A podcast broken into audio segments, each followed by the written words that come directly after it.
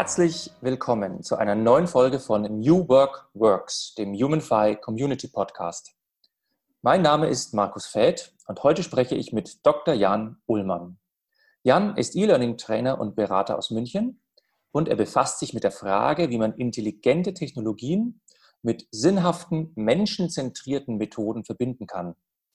Nach Tätigkeiten bei Siemens, IBM und United Internet und Forschung an der Ludwig-Maximilians-Universität München hat er 2015 sein Unternehmen Lernhandwerk gegründet. Sein Ziel für die Zukunft der Arbeit ist die nahtlose Verschmelzung mit zeitgemäßer Bildung sowie die bewusste Potenzialentfaltung eines jeden einzelnen Menschen. Jan, herzlich willkommen. Schön, freut mich, dass ich hier sein darf. Dankeschön. Ja, äh, Jan, äh, mir ist gleich, als ich das erste Mal deine, deine Selbstbeschreibung gelesen habe, ist mir ein Begriff ins Auge gefallen, nämlich ähm, die zeitgemäße Bildung. Äh, da würde mich mal interessieren, was für dich als Profi, der sich so ein bisschen an der Schnittstelle bewegt, digitale Technologie, Bildung, was ist denn für dich eigentlich zeitgemäße Bildung? Weil äh, irgendwie, glaube ich, ist es für jeden ein bisschen was anderes. Definitiv. Ich glaube, da schwören eine ganze Menge Narrative da durch den Raum und vermutlich würde man jetzt denken, dass ich natürlich sage, die digitalisierte Bildung ist die zeitgemäße Bildung, gerade weil du mich gerade als E-Learning-Trainer und Berater ähm, vorgestellt hast. Und das mag zu einem gewissen Grad auch stimmen. Aber für mich bedeutet zeitgemäße Bildung das, was wir Menschen eigentlich in diesem Zeitalter der Technologie, wo uns Maschinen, Computer, Algorithmen eine Menge Arbeit abnehmen, bedeutet zeitgemäße Bildung, auf eine Arbeitswelt uns vorzubereiten oder auch auf eine Lebenswelt, ähm, die sich auf Kompetenzen stützt, die nicht zu automatisieren ist. Weil ich mhm. glaube, darauf kommt es am Ende des Tages an. Was müssen wir Menschen in Zukunft eigentlich noch können? Das heißt, was bleibt für uns an Arbeit eigentlich übrig? Und welche Kompetenzen brauchen wir dazu und wie bilden wir ähm, die aus? Und das ist so ein bisschen auch das, der Kern und das Ziel meiner Arbeit. Und das kann dann eben auch digital sein oder wenn es nicht passt, vielleicht eben auch gar nicht. Und was wären jetzt so, ich meine so ganz, ganz persönlich, deine Bildungsinhalte, wo du sagst, da habe ich jetzt eigentlich richtig Bock drauf, mich damit auseinanderzusetzen? Ja, ich glaube, wo ich immer am meisten Lust drauf habe, ist, wenn es genau um diese 4K geht. Also da gibt es auch dieses 4K-Modell, wurde, glaube ich, mal von der PISA-Kommission irgendwann entwickelt für zeitgemäßes Lernen im 21. Jahrhundert. Und da stecken eben die 4K drin von Kreativität, kritischem Denken, Kommunikation und Kollaboration. Ich glaube, wenn Lernen und auch wenn Arbeit gelingen soll, dann muss es genau das sein, auf was es ausgerichtet ist. Weil das macht nämlich Spaß. Das macht uns Menschen auch wirklich aus. Ja, das macht mhm. ähm, ja das Menschsein irgendwann am Ende des Tages auch aus. Und wenn das gelingt und das das Ziel ist, dann kommen wir ja auch so ein bisschen in den Flow. Und ich würde das Ganze noch durch eine fünfte Komponente ergänzen. Und die nenne ich Fokus bzw. Bewusstsein als absolute Grundvoraussetzung, dass diese vier Kompetenzen überhaupt entstehen können. Ähm, also ich war ja auch ein bisschen so auf deiner Homepage oder auf eurer Homepage von Lernhandwerk und äh, ich stelle mir jetzt gerade jemand vor, der kommt zu dir und sagt, Mensch, äh, ich wollte jetzt eigentlich äh, nur meinen Kurs digitalisiert haben oder ich bin jetzt ein Lehrer und jetzt kommt er mit 4K und so. Also ist ja relativ abstrakt. Wie kriegst du das konkret auf die Schiene für denjenigen? Genauso schaut es meistens eigentlich auch aus. Gerade natürlich so in der aktuellen Herausforderung, dass plötzlich Präsenzlehre wegfällt, ja, heißt es, wir müssen jetzt irgendwie unsere Lehre, unsere hm, Schulbildung, auch unsere Personalentwicklung digitalisieren. So, mhm. das ist ein wunderbarer Einstieg eigentlich, weil wir da wirklich ein brennendes, aktuelles Problem haben, wo das Interesse auch besteht. Das Problem an der Sache ist eben nur, dass die Digitalisierung da in der Weiterbildung an sich eigentlich keinen wirklichen Mehrwert hat, weil sie eigentlich nur Mittel zum Zweck ist und kein Selbstzweck. Und ich finde es eben immer wichtig, nicht zu schauen, was kann die digitale Technik irgendwie leisten, was haben wir da jetzt für Apps und was gibt es da für E-Learnings oder dergleichen, sondern ich finde es immer ganz entscheidend anzufangen, zu fragen, wie tickt denn eigentlich der Mensch? Weil alles, was wir den ganzen Tag machen, fängt ja in unserem Kopf an. Warum fangen wir auch nicht da an, zu gucken, mhm. wie ticken wir, wie können wir gut lernen? Und da kommen wir ganz schnell eben auf diese Sogwirkung von Kreativität und Bewusstsein zum Beispiel. Ja. Und wenn wir das eben als starkes Ziel nehmen, dann ist eigentlich der Erfolg fast schon vorprogrammiert, aber eben nicht umgekehrt. Weil meistens verlieren wir uns so ein bisschen in der Perfektion der Mittel, sind uns aber irgendwie gar nicht mehr bewusst, wo die Reise eigentlich hingehen soll. Dann kommt eben meistens das raus, was ich alten Wein aus digitalen Schläuchen nenne. Und das hat dann wirklich keinen großen Wert und das funktioniert nicht gut. Und das sehen wir ehrlich gesagt gerade auch ähm, in vielen Fällen eben durch diese sehr schnelle Digitalisierung aufgrund der aktuellen ähm, Bedingungen. Ja. Mhm. Ich habe mal äh, irgendwo gelesen, es gibt eigentlich, äh, äh, also bis jetzt äh, im Zuge der Menschheit gibt es eigentlich nur drei Zeitalter. Es gab äh, das mündliche Zeitalter, dann hat es irgendwann das schriftliche Zeitalter gegeben, also äh, zum Beispiel ähm, Sokrates vor zweieinhalbtausend Jahren hat er sich ja schon darüber beschwert, dass seine Schüler Dinge aufgeschrieben haben. dann hat er gesagt, ihr dürft nicht aufschreiben. Wenn ihr aufschreibt, dann lernt ihr es nicht. So, und jetzt hat man bis jetzt, aber wenn wir jetzt in, die, in diese dritte Phase gehen, in das digitale Zeitalter, da wissen wir ja noch gar nichts. Also wir sind ja, wir spielen ja damit rum und wir können, also ich bin manchmal so, ich glaube manchmal, dass wir noch gar keine richtigen digitalen Strategien entwerfen können, weil wir überhaupt noch nicht wissen, was steckt da für Potenzial drin oder wie sollen wir geordnet umgehen oder wie ist überhaupt der menschliche Geist geeignet für die komplette Digitalisierung. Ja, ich, wie, wie siehst du das?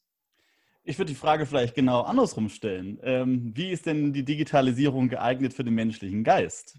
Ich finde, dass wir tatsächlich so anfangen sollten und genau das Pferd auch so rum aufzäumen sollten, weil ich manchmal eben auch so Rückmeldungen bekomme, wo dann die Leute sagen, nach einem Workshop mit mir, ja, es ist irgendwie ganz gut zu sehen, dass sie sagen, dass der Mensch im Mittelpunkt stehen soll von all dem, was wir in der Digitalisierung tun. Und dann frage ich mich eben, ja, was soll denn sonst im Mittelpunkt stehen? Geht es nicht eigentlich in all dem, was wir wirklich den ganzen Tag tun, jetzt mal Digitalisierung mal kurz zur Seite äh, gelegt, ja, geht es nicht eigentlich genau um uns, dass wir in kreatives, also schöpferisches, ein zufriedenes Leben führen, ja, dass wir irgendwie vielleicht hier was Sinnhaftes machen in unserer Zeit, die, die wir hier in diesem Leben haben. Ich glaube, darum geht es ja eigentlich erstmal so generell, was den, ja, in Anführungsstrichen jetzt mal Sinn des Lebens betrifft. Mhm. Und dann dort anzufangen, ja, was ist der Mensch, wie tickt er eigentlich, wie tickt auch unser Gehirn? Weil das hat sich meiner Ansicht nach auch seit Sokrates nicht grundlegend verändert.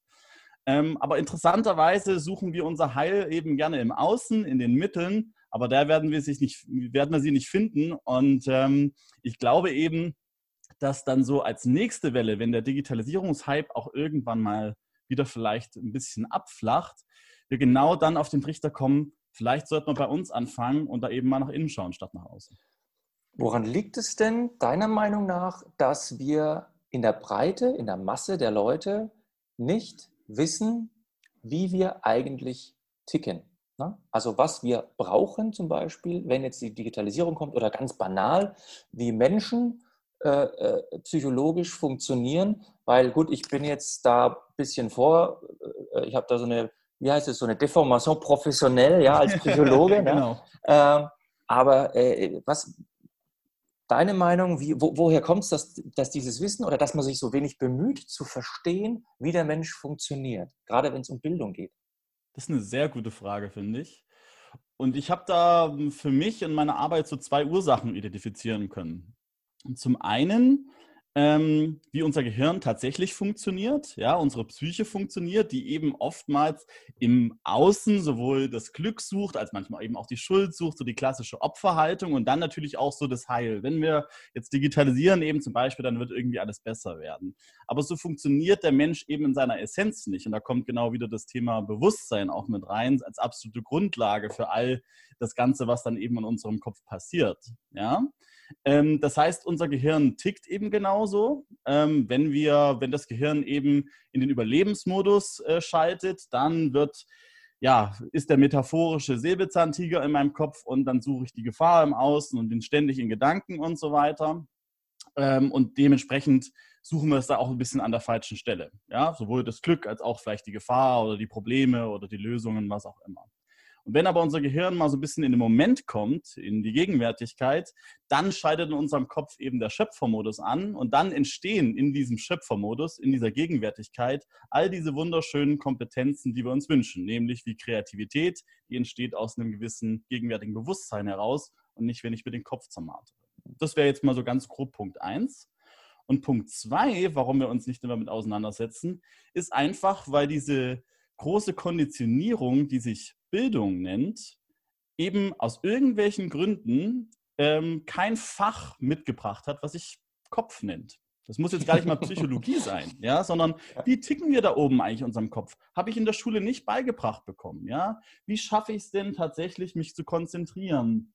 Wie schaffe ich es, eine empathische Beziehung zu meinen Eltern, zu meinem Partner, zu wem auch immer zu führen? Wie schaffe ich es, kritisch zu denken? All diese Sachen, dafür gab es kein Fach, was so ein bisschen das Handwerkszeug, diese Selbsterfahrung irgendwie mitgebracht hat. Und das ist irgendwie ganz interessant, warum das so ist, weil selbst bei den alten Griechen, die hatten das anscheinend schon mal früher erkannt. Da stand vom Orakel in Delphi, erkenne dich selbst. Das ist genau damit gemeint. Aber unser Bildungssystem, was nun mal aus der Welle der ersten Industrialisierung stammt, hat eben kein Interesse daran, dass die Leute selber denken und sich selbst erfahren, sondern da war es halt, wir haben schnell Fabrikarbeiter, schnell Soldaten gebraucht, die in der Maschinerie austauschbar waren. Da war kein kritisches Denken, keine Selbstbewusstsein, keine Selbsterfahrung gewünscht. Und das war für die Zeit von mir aus in Ordnung, aber die Welt hat sich verändert, die Umstände. Und jetzt genau wäre die Chance, das zu tun. Aber unsere Bildungswelt hat sich eben aufgrund dieses großen Glaubenspendels nicht wirklich in diese Richtung weiterentwickelt.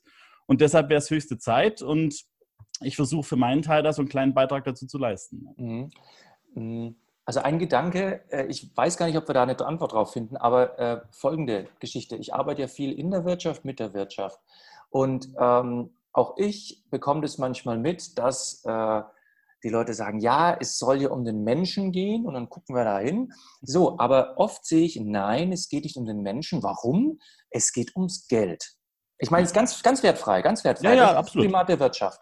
So, äh, okay, dann sag, das ist ja, das ist ja erstmal in Ordnung so. Wir haben jetzt diese ganzen Purpose-Diskussionen und Mensch und New Work und so, das ist ja auch gut. Aber erstmal geht es in der Wirtschaft um Geld und da äh, kann ich mir vorstellen, dass das so ein bisschen ein Drücker ist, der dafür sorgt, dass wir uns mit dem Menschen an sich nicht so auseinandersetzen. Das ist ja wurscht, weil ob der Steffi, Heinz oder Eiche heißt, solange der den Job macht, ist es gut und wenn nicht, dann kommt er halt weg.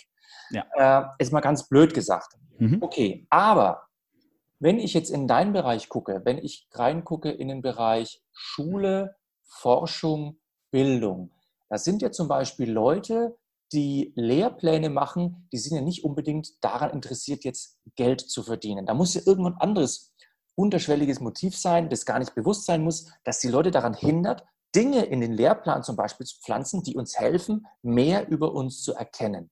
Und da komme ich gerade nicht drauf, was diese Leute denn daran hindert. Denn Geld verdienen ist es in dem Zusammenhang ja nicht.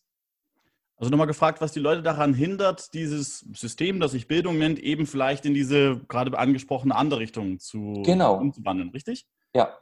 Genau. Ähm, ich glaube, das liegt eben tatsächlich auch wiederum an der Konditionierung, weil wir alle da durch dieses System gegangen sind und auch tatsächlich in ähm, einem Alter schon, wo wir aus der aktuellen Neurowissenschaft wissen, dass da unser Gehirn wirklich noch sehr formbar ist. Das ist es eigentlich das ganze Leben lang, aber da saugt es einfach alles so die Welt, wie sie ist, erstmal auf wie ein Schwamm. Da ist noch nicht viel Bewusstsein, Reflexion da. Das hat auch alles einen sehr schönen Grund, ähm, nämlich mich um all meine Umgebung erstmal anzupassen.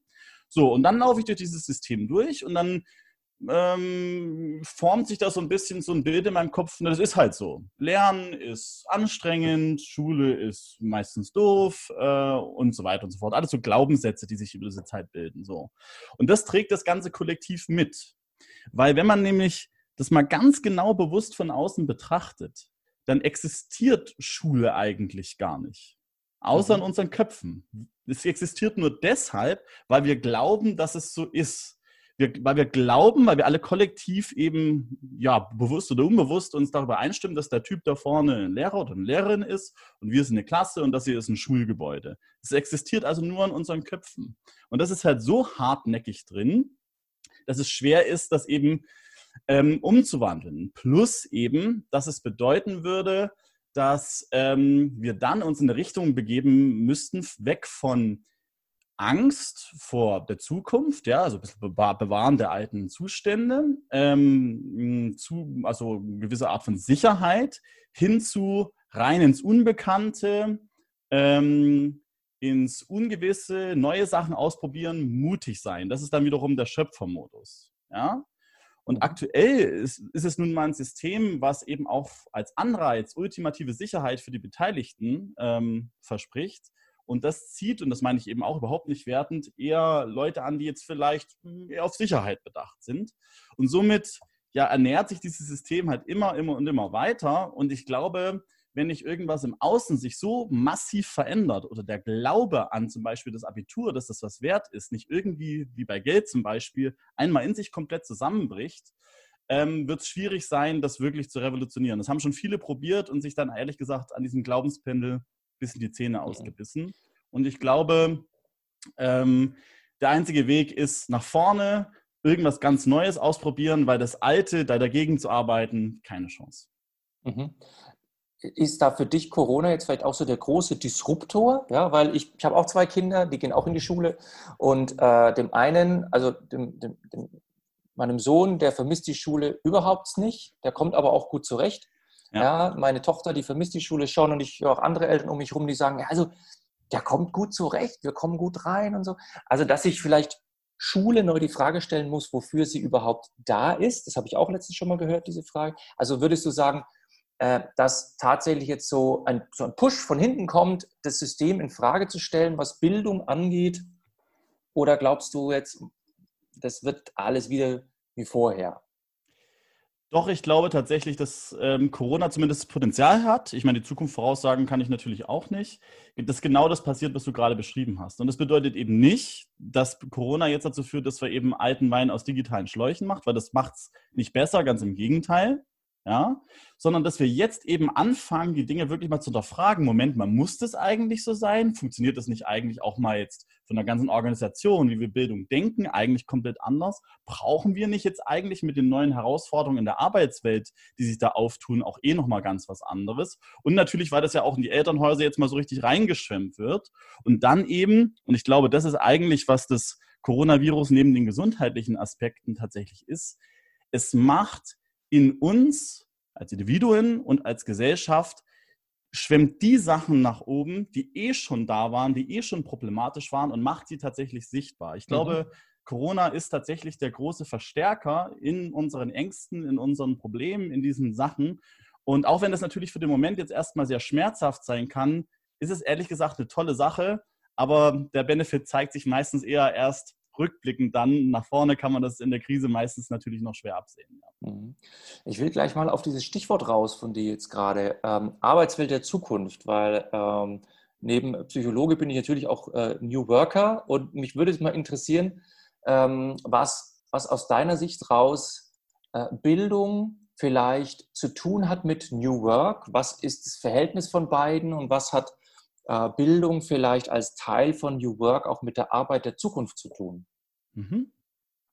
Also wenn ich über Bildung spreche, ähm, dann meine ich wirklich alles, das ganze Leben, was irgendwie mit Lernen zu tun hat. Und eigentlich ist das jeder Tag, ja, alles, was wir tun, hat was mit Lernen zu tun. Irgendwas lernen wir immer mit dazu. Also wenn ich jetzt auch jetzt über Bildung spreche, meine ich nicht eben nur in Anführungsstrichen die klassische Schule, sondern alles auch in die Unternehmen dann später rein, Personalentwicklung und dergleichen. Ähm, und ich glaube, dass das eben immer weiter verschmilzt. Diese, ich lerne irgendwas und dann bin ich irgendwas. Ich meine, ich glaube, das hat sich eh schon mehr oder weniger fast mhm. komplett aufgelöst. Aber auch im Unternehmen dann, ja, Stichwort New Work, ich lerne irgendwas mal auf Vorrat und dann brauche ich es vielleicht später. Das wird immer mehr sich auflösen und dann immer auch ein bisschen mehr nebenbei mit stattfinden. Ich glaube nur, da gibt es einen großen Knackpunkt an der Sache, wenn wir über New Work sprechen. Nämlich, das braucht immer am Ende ganz essentiell Selbstführung. Selbst minus Bewusstsein und ja, Selbstregulation, Selbstführungskompetenz. Ähm, mhm. ähm, und das wird immer so automatisch mit, ähm, ja, so, ja, das, ja, das müssen die jetzt nur noch machen. Die müssen jetzt nur noch eben diesen tollen Online-Kurs, den wir gemacht haben, da selber lernen oder die müssen halt jetzt selber noch ihren Sinn finden und so weiter. Aber das hat uns auch keiner beigebracht. Ich glaube, da braucht es definitiv Unterstützung, was das betrifft, damit diese Verschmelzung zwischen Bildung und New York ähm, wirklich von, vonstatten gehen kann. Das braucht Unterstützung, weil das haben wir, haben wir ähm, nicht beigebracht bekommen. Und im, im, Idealfall sollte das eben auch schon in der Schule ähm, ähm, ja, stattfinden, dass wir herausfinden, Moment mal, was ist eigentlich unser Talent? Was ist eigentlich unser Potenzial? Schule sollte meiner Ansicht nach genau daraus, darauf ausgerichtet werden, was ist das Potenzial, das Talent, das Element eines jeden Einzelnen und in der Arbeitswelt, in dieser Welt da draußen kann es dann im Idealfall sein ganzes Leben lang entfalten. Das ist für mich mhm. New Work mit New Education. Ja, ähm, da fallen mir zwei Sachen ein. Erstens mal die im Englischen gibt es ja praktisch nur ein Wort für Bildung, nämlich Education. Und die mhm. meinen damit ja Ausbildung, Weiterbildung, Bildung an sich. Das finde ich wunderbar. Nur ein Wort Education. Und wir im Deutschen, wir trennen das ja in diese unterschiedlichen Begriffe. Und das ist auch meiner Meinung nach ziemlich unglücklich. Das ist Punkt eins, der mir einfällt. Und Punkt zwei, ähm, ich bin auch tatsächlich ein starker Verfechter ähm, davon, zum Beispiel zu sagen, lass doch die jungen Leute in der Schule mit 14, 15, 16 verpflichtend eine Potenzialanalyse machen. Also jetzt nicht, egal wie die ausschaut, ja, die ja. können auch irgendwo hinrennen, Praktikum machen, ist mir egal. Aber dass die Leute früh äh, damit in Berührung kommen, eigeninitiativ herauszufinden, was ist meine Stärke, was ist mein Talent. Denn ich glaube, das weckt ja auch ganz viel Lust dann darauf, sich selbst zu bilden und diese Selbstführung äh, äh auch zu entfalten. Absolut, aber das sollte eben durch einen, in einer natürlichen Umgebung stattfinden und eben nicht in irgendeinem generischen Test, wo ich dann rausfinde, was ist so mein Traumjob und dann kommt dann raus, entweder Dachdecker oder Dirigent werden. Ja. Dann funktioniert das Ganze eben nicht, sondern das ist was, was ich wirklich in mir selbst irgendwie entdecke, indem ich irgendwas mache, was in mir auf Resonanz stößt. Ja, bei mir war es irgendwie in der Schule, dass ich gemerkt habe, Mensch, Vorträge halten, das ist es. Leuten irgendwie bei irgendwas helfen, irgendwas unterstützen. Und so kam ich nach und nach über verschiedene Erfahrungen in verschiedenen Umwelten dazu, dass es eben genau das ist, was ich jetzt eigentlich so den ganzen Tag mache. Ja. Aber dazu müsste eben die Schule auch tatsächlich das ganze Leben in all seiner Breite eben abdecken. Und ich war mit 16 auch mal Austauschschüler in den USA und auch wenn das Schulsystem da immer ein bisschen als so ein bisschen billig belächelt wird, hatte ich da das Gefühl, dass die Bandbreite über Musik, Sport, Kunst und so weiter viel größer war. Und wenn dann eben ein Schüler nicht gut war in Mathe, Englisch und Bio, aber ein wahnsinniger Gitarrenspieler, dann hat er halt da seinen Sinn und seine Motivation für alles andere draus gezogen. Wenn ich aber in Deutschland nicht gut in Mathe, Englisch und Bio bin, ähm, dann würde ich halt vielleicht denken, ähm, ich kann gar nichts gut. Also irgendjemand hat mal gesagt, äh, unser Bildungssystem in Deutschland ist darauf ausgerichtet, dass wir alle am Ende Universitätsprofessoren werden. Und natürlich braucht es nicht nur Universitätsprofessoren, sondern ganz, ganz viele Sachen, weil es ganz, ganz unterschiedliche Talente gibt. Und es ist echt ein Jammer, dass es so viele Leute gibt, die nach dem Abitur zum Beispiel sagen, ich habe immer noch keine Ahnung, was ich eigentlich gut bin. Mhm. Wenn ich das jetzt aber kombiniere, also dann, dann, dann würde ich sagen, was uns eigentlich fehlt, wäre jetzt so eine Art amerikanische Mentalität mit breitem, mit breiter Ausrichtung, wo man sich ausprobieren kann, aber plus diesen Dingen wie Fokus und Bewusstsein. Weil ich mhm. glaube nicht, dass das die Amis so gut hinkriegen. Sag jetzt total äh, aus dem Bauch raus. Ne? Ja. Okay. Mhm. Äh, also ich würde jetzt da nicht unbedingt amerikanisches System kopieren, aber äh, diese, ich, ich stelle das auch fest. Ne? Ich sage es immer ein bisschen anders. Ich sage es immer, in Amerika, wenn, wenn die Leute gut sind in, in Sport, kriegen sie ein Sportstipendium und wenn die Leute hier gut sind in Sport, sagen die Leute, ja, aber in Deutsch bist du schlecht. Ne? genau. Also, also das ist so dieses kulturelle, ja, finde den Fehler, ja, Hauptsache mhm. findest einen Fehler. Äh, und da äh, glaube ich, haben wir alle miteinander so ein bisschen Nachholbedarf, so auch als, auch, äh, als Gesellschaft. Ja, das stimmt, aber Gott sei Dank gibt es ja jetzt äh, sowas Tolles, was sich Internet nennt. Und wenn ich dann auch als Schüler das Gefühl habe, Moment mal, was wir hier machen, ist irgendwie nicht mehr so richtig sinnvoll. Und das habe ich mit Elfklässlern eben in der Vergangenheit äh, in einem Workshop und einer Vorabfrage auch schon spüren können, dass die merken, irgendwas stimmt hier nicht. Irgendwie bin ich den ganzen Tag abgelenkt, eben nicht bewusst. Ich weiß überhaupt nicht, was ich mit meiner Zukunft anstellen soll, obwohl mir die Welt offen steht, aber es überfordert mich total. Diese Systeme, in denen ich bin, im Zweifel vielleicht gibt es mir nicht viele Antworten auf meine Fragen, die aber tief in mir brennen. Und dann gibt es eben mittlerweile tolle Sachen bei YouTube und so weiter, die diese Fragen nach Sinnhaftigkeit, nach Bewusstsein und aber auch die Mittel dahin ähm, beantwortet. Weil auch wir beide haben natürlich jetzt viel über so ein bisschen das Warum und was gesprochen, aber ich glaube, jetzt bricht auch so ein Zeitalter an, wo die Leute auch wissen, wie geht denn das tatsächlich? Und das versuche ich eben auch in meinen Workshops immer mitzubringen. Nicht nur, wir müssen mal, weil das machen alle, wir müssen mal kreativer sein. Und zwar, ja, schön, ja, da klatschen alle Applaus bei LinkedIn. Aber wie geht denn das? Wie werde ich denn kreativer? Warum bin ich denn nicht kreativ? Und genau diese ähm, ja, Mittel und Methoden auch da gleich noch mit, mit ranzupappen, ist wirklich wichtig. Und ich glaube, die Leute informieren sich da wirklich selbst, genauso wie viele junge Leute eben auch sagen, und das geht halt schön einher eben mit der New Work-Bewegung, mich interessiert einfach Druck von außen und Status und Firmenwagen und irgendein komischer langer Titel nicht mehr. Ich will was machen, was sinnvoll ist. Und Sinn ist was, das kommt nicht von außen, das kommt ganz tief aus unserem inneren Bewusstsein. Würdest du dann als äh, Bildungsexperte sagen, auch ähm, Organisationen können eine Form von Sinn oder Neudeutsch Purpose entwickeln? Oder würdest du eher sagen, das kann eigentlich nur ein Mensch entwickeln?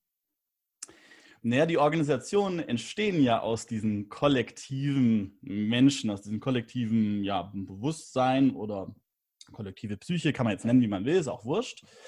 Ähm, und ich glaube, jetzt haben wir so ein bisschen einen Zwischenschritt, dass ähm, ja, Unternehmen erkannt haben, so irgendwas mit Sinn zu machen. Wir brauchen auch noch einen Sinn, wir brauchen einen Purpose, wir brauchen eine Vision. Aber das ist irgendwie ganz gut, dass es ein bisschen ein Zwischenschritt, der entstanden ist. Aber ich glaube, in mittelfristiger Zukunft ist für mich eine Organisation nur noch ein Vehikel, wo ich meinen eigenen Sinn, den ich für mich gefunden habe, das, was ich hier machen will, diesen Fußabdruck, den ich hier auf diesem Planeten hinterlassen will, mir das Vehikel dafür ist, das zu tun. Ja, das ist nichts, mhm. was mir vorgeschrieben wird, sondern was ich selber entdeckt habe, wirklich entdeckt habe.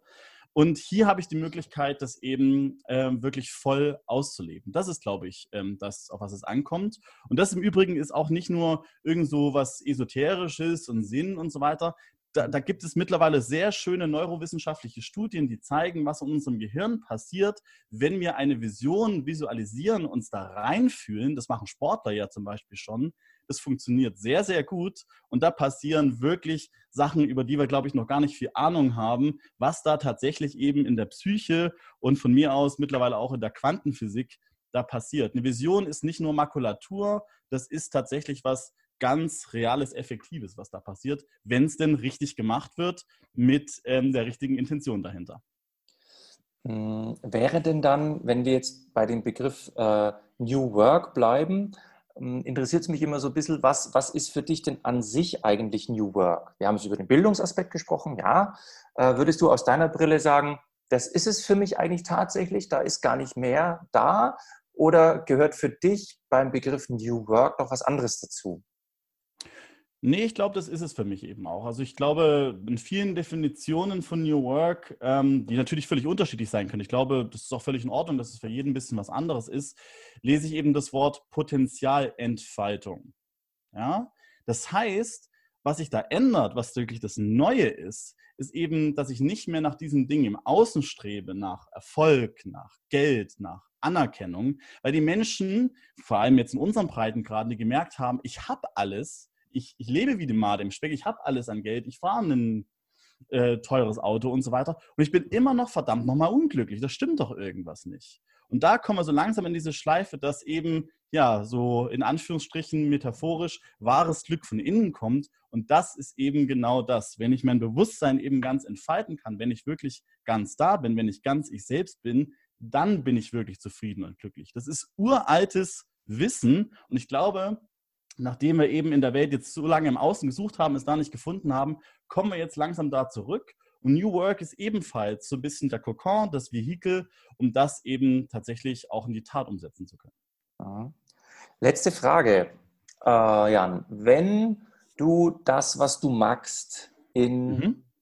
ich sag mal, zwei Hashtags packen könntest, äh, was für Hashtags wären denn das? ähm, ich glaube, wenn es zwei Hashtags geben würde, ganz spontan gesprochen, dann wäre das einmal Hashtag Mensch und Hashtag Sein. Weil das ist so auch die Essenz meiner Arbeit, dass ich mich eben frage, was wäre, wenn Menschsein das Ziel von Bildung und Arbeit sein würde? Wie würde tatsächlich unser tägliches Leben eben ausschauen? Und das ist eben nicht nur für ein tolles Mission Statement, wo natürlich bei vielen steht, ja, bei uns steht der Mensch im Mittelpunkt, sondern wirklich in aller Tiefe begriffen wird, was bedeutet das denn eigentlich, wenn der Mensch im Mittelpunkt steht. Und da kommt der zweite Hashtag eben mit rein und das ist eben tatsächlich dieses gegenwärtige Bewusstsein, wenn ich halt nicht von meinen konditionierten Gedanken in die Vergangenheit und Zukunft abgelenkt bin, sondern wirklich ganz da, wirklich ganz im Flow bin und da eben meinen eigenen Sinn tagtäglich auch leben kann das wären meine zwei Hashtags. Ein sehr schönes Schlussstatement. Äh, lieber Jan, äh, vielen Dank. Vielen Dank, dass ich hier sein durfte.